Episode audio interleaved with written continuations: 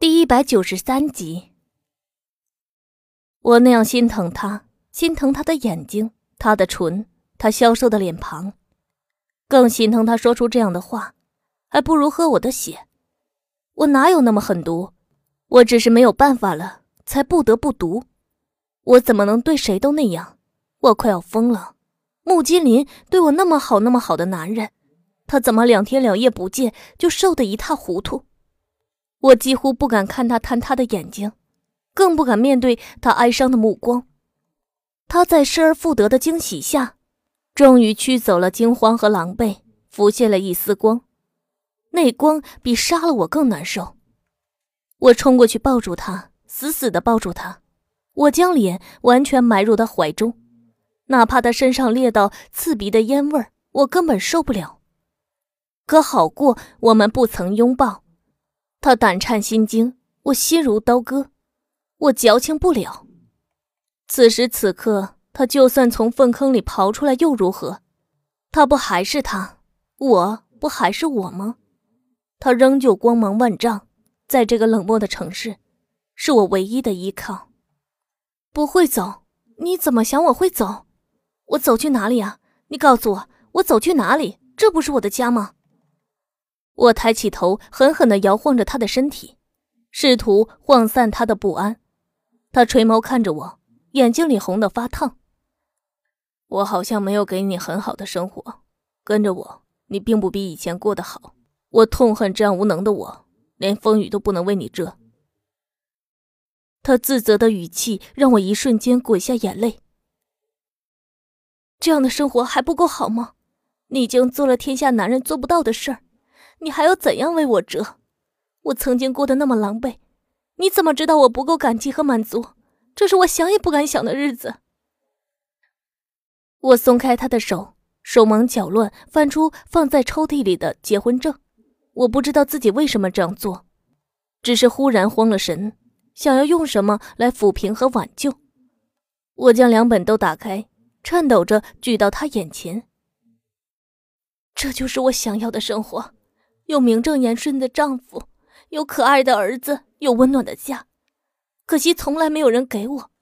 金莲，我没有你想象的那么光鲜亮丽，你最清楚我在木宅过着什么样的日子，这些都是你给我的，我死都不会离开你。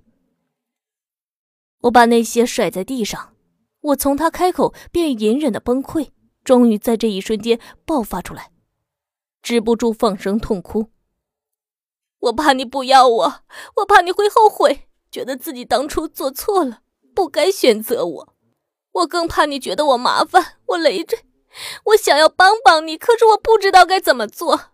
我只是去春城搅散了他的生意，我想要他难堪，要他也自顾不暇，让你松口气，哪怕死，我也要和你死在一起。他恨自己不够完美。仍旧让我在他身边颠沛流离，应付着那么多想要杀死他的人。可他怎么会这么傻？我本来也不值得，我不过是一个失足女，我所拥有的一切清白与尊贵，都是基于穆太太给我的尊严，这些都是他对我的施舍。我握着这份施舍，怎么会埋怨他呢？我只恨不得把自己的命给他，来偿还他的情。那种恐惧与犹豫，踟蹰与执着，我明白有多难受。我也是从那样的时光熬过来的，直到遇见他，那是最让人难以承受的压抑，足以四分五裂，摧垮人的灵魂。穆金林背靠窗台，强大的黑暗打败了月色，把他完全吞没。我冲过去，捧住他的脸，对准他充满烟气的薄唇，狠狠吻下去。他被我突如其来的主动惊愕住，眼神里掀起惊涛骇浪。他很久都没有动，身体僵滞，犹如一颗柱子。我用了从周易斯那里学的所有招数来蛊惑他，他不为所动，以至于我红着脸，气喘吁吁，没有得到半点回应。我唇贴着他滚烫的皮肤，是我技术太差了吗？他垂眸看我，什么？我舔断连接在我们嘴唇之间的白色丝线。他眼神透着危险，不由自主的按了按，而我并没有意识到不妥。我有些委屈的问他：“是不是我的唇不甜，你不想尝？”我说完这句充满蛊惑的话，感觉整张脸都红了，身上像着了火，烧得我失去理智。他眼底闪了闪，有些隐忍的笑意，并不那么憔悴和忧伤。我踮着脚尖附到他的耳朵，喝着热气说：“你不知道你有多好，才会怕我跑。”他被我聊得心烦意乱。再也不愿控制，我只感觉身体一下子腾空，像漂浮在空中，周围都是悬崖峭壁，没有可以握住的东西，只剩下那种介于生与死之间的跌宕。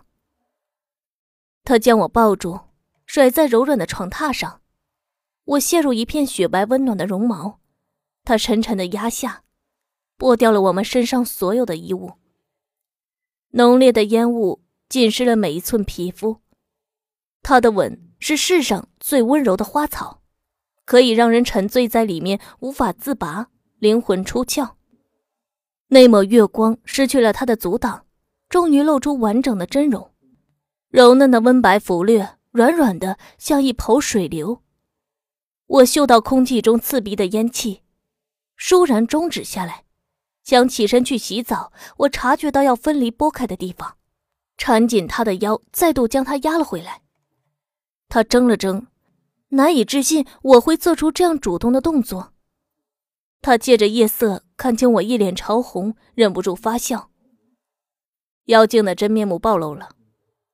我不管不顾，分别两日两夜的我，皮囊如初，骨骼却变了，变得难以招架。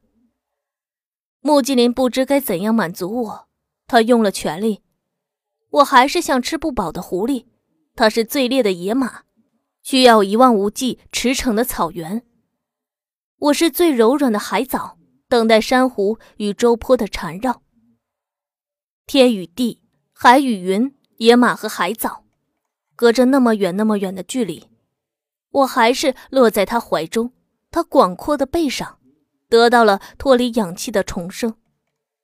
从开始到结束，第一次想逃离，我觉得我会死在这十几秒钟里。死的凄惨，死的迷离。一切都停息，他滚烫的皮肤焚烧了，毁灭了空气，也夺走了我半条命，注定是一生一亡的疯狂。其实我早就支撑不住，也没有力量再继续。我只想这样紧紧的深埋他，耗尽最后一口血液，让他感受到我的温度，我的灼热，让他明白我还在，即便我消失，我隐去。我终究会回来。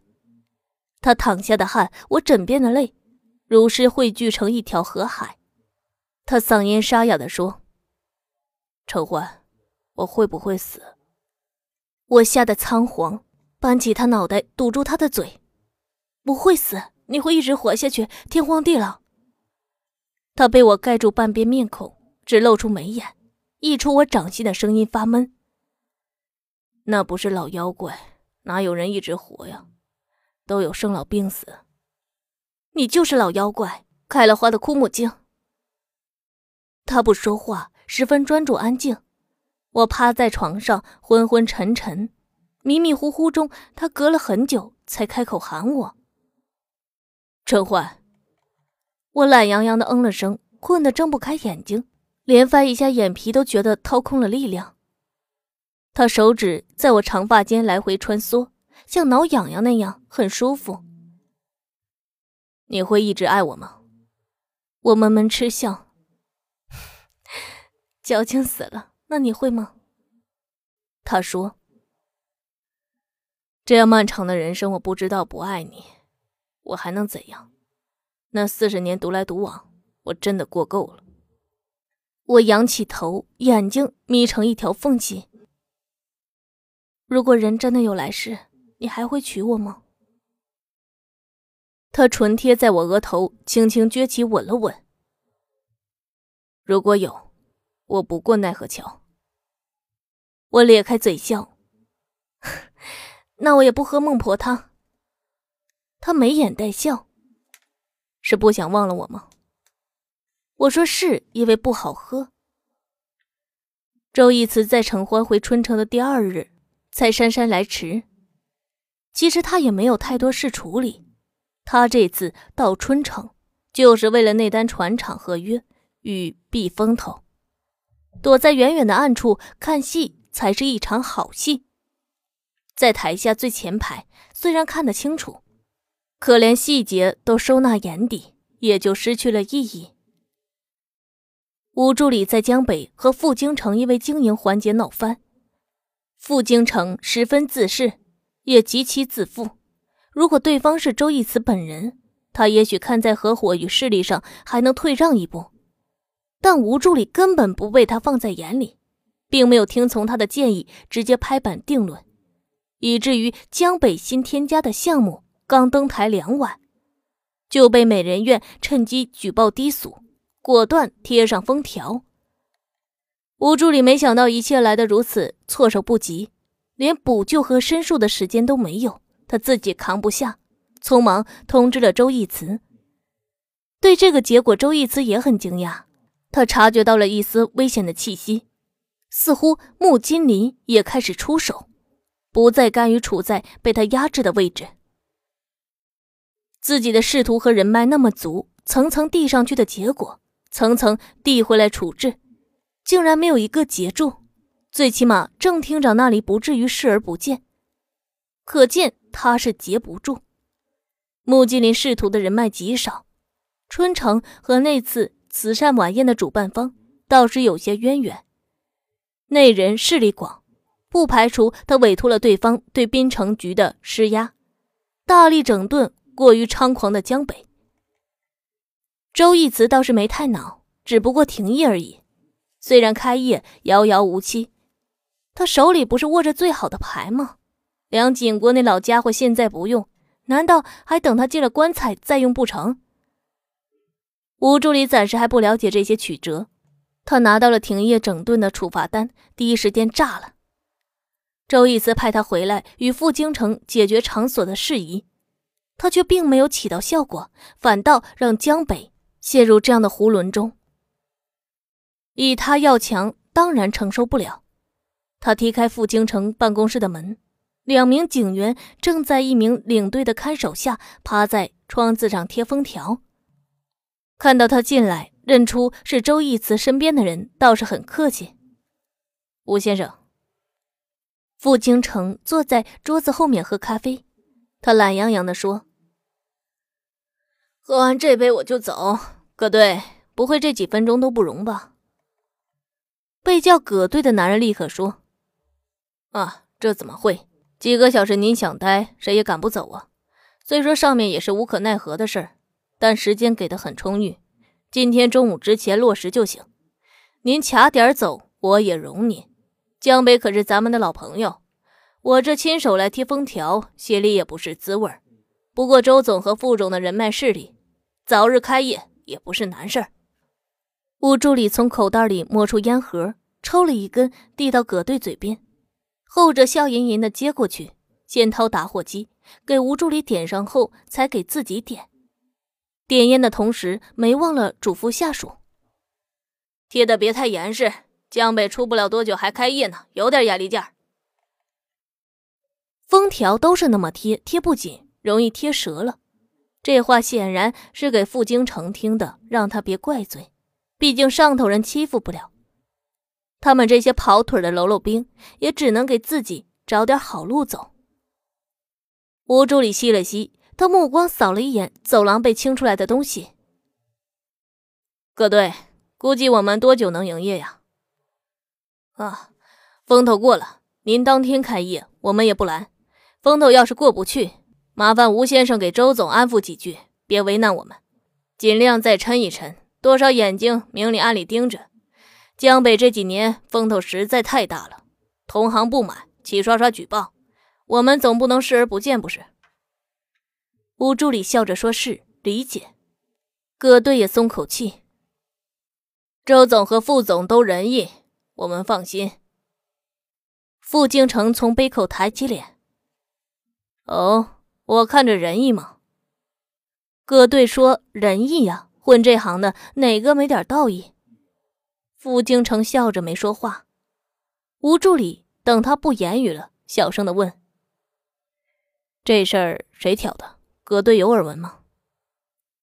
葛队四下看了看，见封条贴的差不多，招两个手下先出去。等办公室里就剩下他们三个，他这才开口：“美人院那边，周总得罪了吧？”意料之中的结果，吴助理嗯了声，手指鼓起，打了掸烟灰。有点矛盾，但都是兄弟手足，没想到这样狠。穆总可是狠角色呀！当时上面渗透下来消息说美人院举报了江北，我还有点纳闷。还特意调查了美人院名义上的老板刘坤，后来才知道，感情穆总才是正主，这就不难解释了。穆总刚刚熬过了风口浪尖，这口气没地儿出。吴助理没再说什么，他送葛队离开办公室，承诺半小时江北上上下下一律撤离。当葛队离开，他反手将门合住，盯着挂在墙壁上因为搜查而扭歪的一幅油画。傅总好雅兴，喜欢仕女图。傅京城打了个哈欠。难道吴助理不喜欢没穿衣服的女人吗？吴助理和女人互动时都包裹的严严实实。他说完，自己觉得好笑，捅得进去吗？莫非吴助理是钢铁般？吴助理也难得不正经一次。穿的少，自遮未遮的女人最有味道。太暴露了，没有遐想的空间。傅京城拍了拍手，原来平时装正经的男人才是真正的行家呀。吴助理手指在仕女图眉心的一点朱红触了触。傅总看过谍战片吗？傅京城没理他。谍战片里最出彩的，往往都不是八路这个角色。而是某场抽象的戏，而是间谍，尤其是双面间谍，不动声色，运筹帷幄，瞒天过海。一部剧结束了，这样反派角色仍旧让人回味无穷。可没那点本事和功底的人，很难演出来这样的神韵呢。傅京城蹙眉，完全听不懂他在说什么。吴助理想要告诉我。他转过身，我什么也不想告诉副总。副总这么聪明的人，还需要我告诉吗？他说完，耐人寻味的一笑，转身朝门外走去。傅京城盯着他背影，冷冽的眼底闪过一抹寒意。周易慈黄昏时回到滨城，第一时间到达江北，看了看情况，所有人都已经撤离。正门和每扇窗子都贴了封条，乍看上去像是纸海。封条用不着这么贴，这明显是为了让所有人长眼睛的都看到，江北被查封了，上级没有包庇和纵容，一切按照正常流程处置。吴助理坐在副驾驶，指了指空场停放的一辆蓝色保时捷。傅京城有九成的嫌疑是穆总的人。周一慈手指在下巴处刮了刮。他会吗？他自己足可以做老大，他会给别人做副手吗？那要看他自己做老大能做到什么程度，给人做副手又能得到什么？江北和美人院并驾齐驱，您的船厂，穆总的码头，您的赌场和洗浴城，穆总的山庄和珠宝楼。按照旁人的看法，您和他的地位与财力。都是势均力敌，几乎差不多。在滨城几十年内，再也出不来第二个周义慈和穆金林。傅京城的能力不错，但很难得到这样的时运。这时候就看您和穆总抛出的筹码比谁最重了。穆金林很会收买人心，他这张面具戴的比我更稳。穆金林是怎样的人，周义慈很清楚。他绝对不是如外表看上去那般温文尔雅、身世如何的男人。他心思并不比自己良善多少，否则他也干不起盘虎堂。任何时代，这些营生买卖永远比正路子难混。他的成就绝大关系因为他的心狠手辣。周义慈到现在还没玩过人命，穆麒麟可是五十六条血案的领头人。本节目由蜻蜓 FM 独家出品。